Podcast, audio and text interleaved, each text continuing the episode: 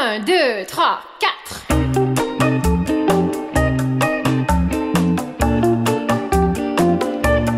Zooby zooby zoo. Zooby zooby zoo. Zooby zooby zoo, zooby zoo, zooby zoo. Mon Dieu qu'ils sont doux. Zooby zooby 这几 zoo. 天好冷啊！果然，北京的秋天就只有几天，感觉冬天虎视眈眈。最近街上一阵风过来，几乎都能把我给吹起飞。可能跟季节、气候或者周期都有关。前段时间人的状态不大好，跟身边的朋友聊聊，好像这种情况还挺普遍的。怎么说呢？挺过去就是一切。最近 Netflix 上还新上了一部新版的《梦露传记片》，我还没看。嗯，据说演绎的成分有点重，各界褒贬不一，评价挺两极的。我打算缓缓再看。但是吧，有次想到可以聊几部黄金时代好莱坞的片，《亡命眷侣》、黑色电影什么的，顺便讲讲当年的片场制和工业化。来吧。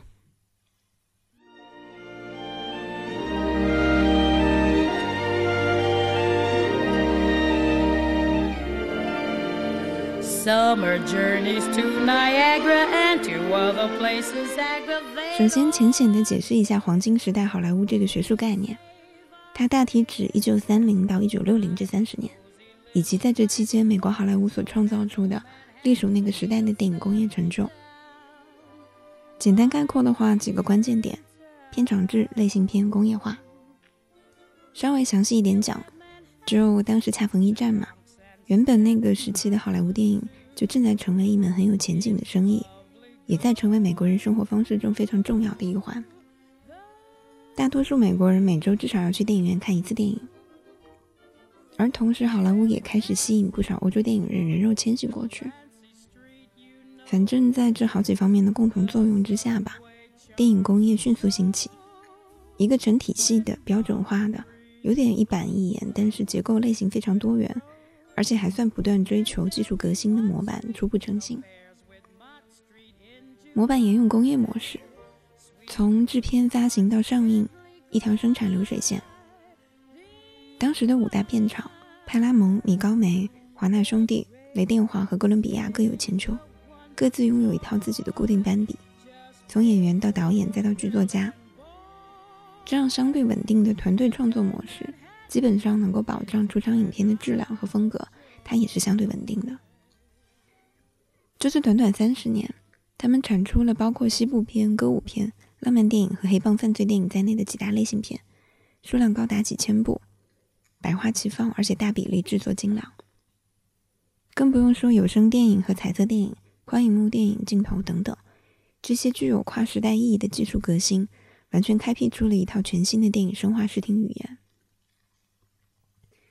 还有一个就是明星这个概念，以他为中心打造了一整套审美。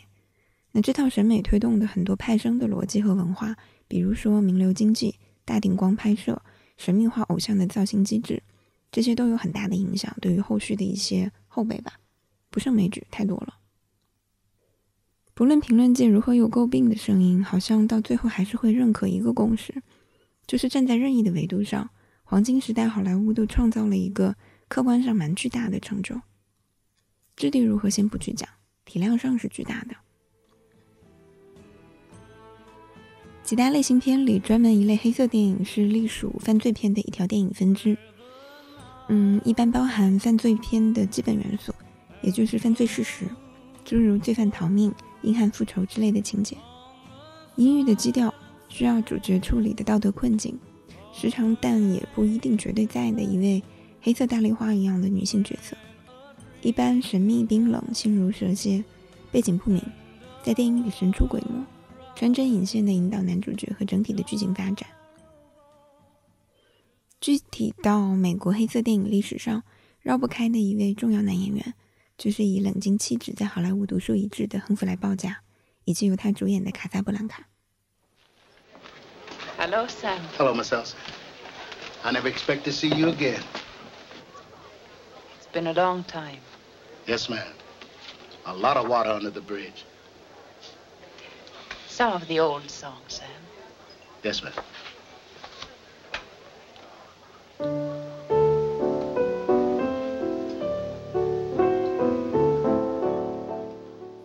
卡萨布兰卡又名北非谍影，由美国导演迈克尔·柯蒂兹执导，好莱坞影史上最闪的两颗星星——亨弗莱·鲍嘉和英格丽·褒曼主演，华纳兄弟电影公司出品，剧情片，一九四二年上映，片长一百零二分钟。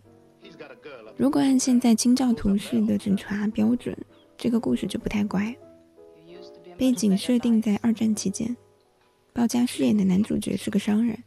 在欧洲人可以逃向美国的关卡处开一家夜总会，他在这里偶遇了包曼饰演的旧日情人，也就是世界上那么多酒馆，而他偏偏走进我这家里面的那个他。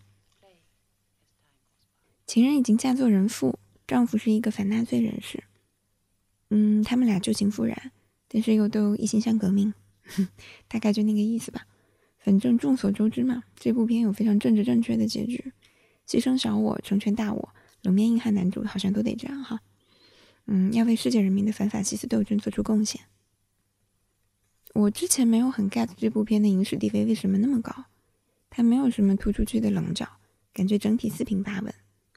是越往后学，看的东西越多，越返回来感觉出它的标准和精致。它几乎算好莱坞标准模板的一个天花板吧，从台词到画面、补光、置景都很讲究，也很含蓄。然后提一句题外话，在这部电影面世四十年之后，同名歌《卡萨布兰卡》红遍大街小巷，但它其实也不是这部电影的主题曲，也跟这部电影关联不大。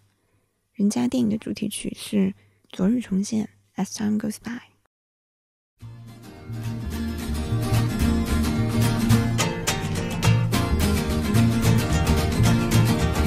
Well, early in the morning, about the break of day.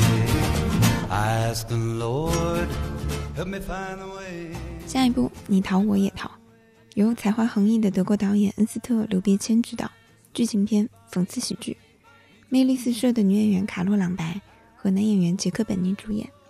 一九四二年上映，片长九十九分钟。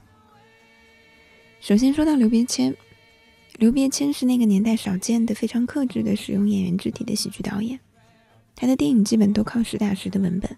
也就是通过在剧情叙事上玩花样，以及在台词里面埋包袱，来制造戏剧冲突和喜剧效果。这一点其实不太讨巧，堪称兢兢业业、勤勤恳恳。和同时代的卓别林对照，好像知识分子气质更重一点吧。以你逃我也逃为例，这部电影的剧本是一个圈套圈的结构，几轮反转，还埋了不少大大小小的伏笔。远远复杂于一般的喜剧那种一条直线性的叙事模式。它围绕朗白饰演的女演员展开，这是个已婚女明星。嗯，她一边背着同为舞台剧演员的丈夫和年轻军官搞婚外情，一边又卷入了反抗纳粹的间谍行动里面。阴差阳错的，她丈夫后来也一头雾水的被卷进了这场行动，并且还莫名其妙的成了负担行动责任的主力。片中几乎三句台词一处包袱，结构、反讽、巧合、错位比比皆是，又密集又快，看下来非常过瘾。嗯，是那种知识层面被尊重的舒服。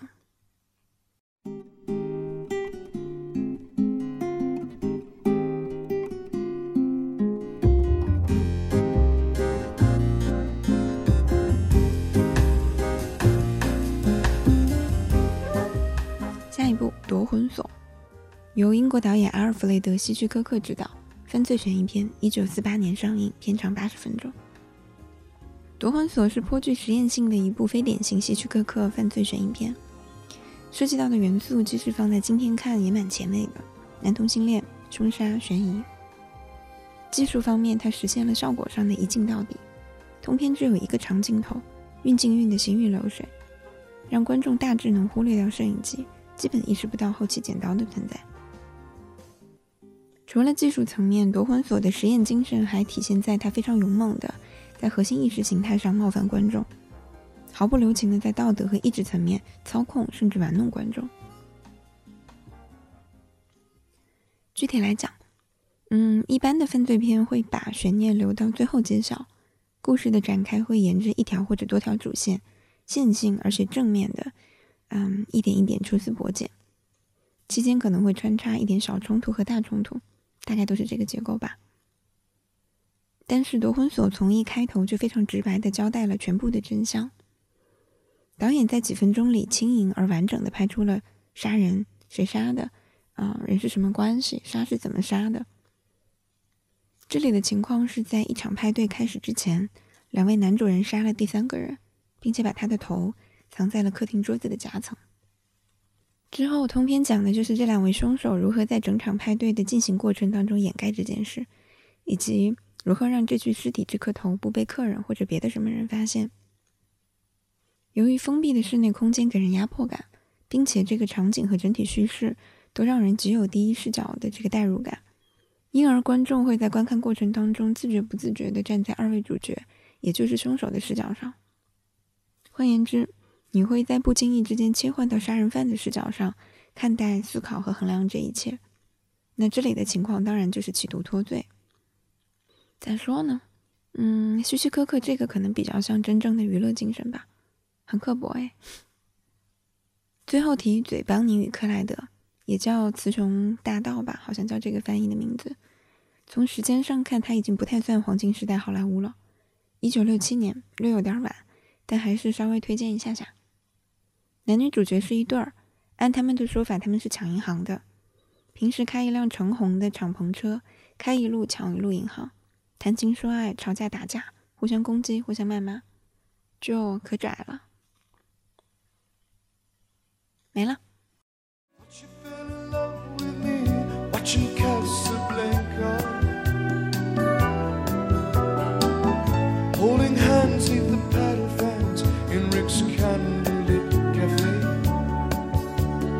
hiding the shadows from the spies. Moroccan rockin'